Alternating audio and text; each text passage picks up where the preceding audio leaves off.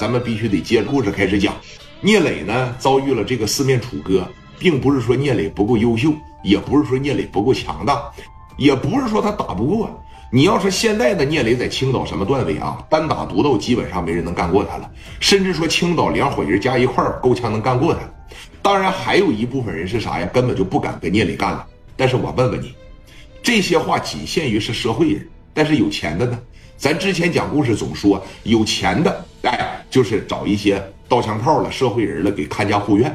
那么这个赵毅啊，联系上了这个金大勇，一个青岛啤酒的总代，一个崂山啤酒的总代。那么这俩人加起来财富基本上是不可估量了，啊，说你看聂磊呢，把电话也就打给这个加代了，戴哥这边啊也就过来了，啊，这边呢说还有谁来了？李正光来了。这股劲儿的时候呢，磊哥突然接到了一个电话，啊，拿着电话这边一接，喂，哎，大哥，到了。我马上上这个高速口去接你去啊！那行，兄弟，你过来吧。那我把正光也给你带来了，正光也过来了，是吧？嗯，好嘞，行。电话这一撂下，那六台崭新的黑色奥迪一百拉着警报，直接奔着高速口就去接家带他们去了。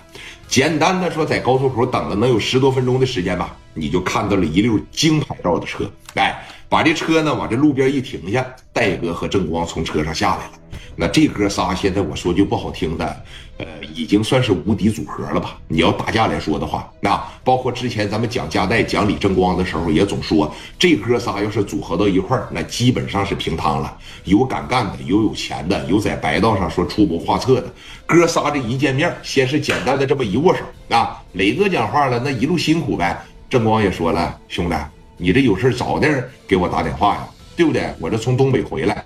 嗨，一开始我合计那啥，我自个能解决，我就给戴哥打个电话，没事啊，这来了就好，一路辛苦一路辛苦啊！哥仨咵嚓一下在高速口这就抱这儿了，哎，可以说感情呢非常的深厚。真正的兄弟，并不要说处多长时间，处十年、处八年、处二十年，说你看我才能看出一个人的人品来。你像人家这哥仨在一块共事一回，那基本上这就是一辈子的兄弟了。那每一个都是义薄云天啊，仗义疏财，都非常非常的牛逼。啊，说你看，在这一时间段呢，哥咋回事啊？聂磊拉着他们呢，就来到了这个全豪实业有限公司了。哥几个坐在了这个办公室里边啊。当时聂磊也就说了，说这个赵毅呀，啊，大宇上来把这个水壶关了来啊，把这水壶关了。说这个那边呢已经找人了，找了一个小子叫金大勇。金大勇上这个新一城去打我夜总会去了。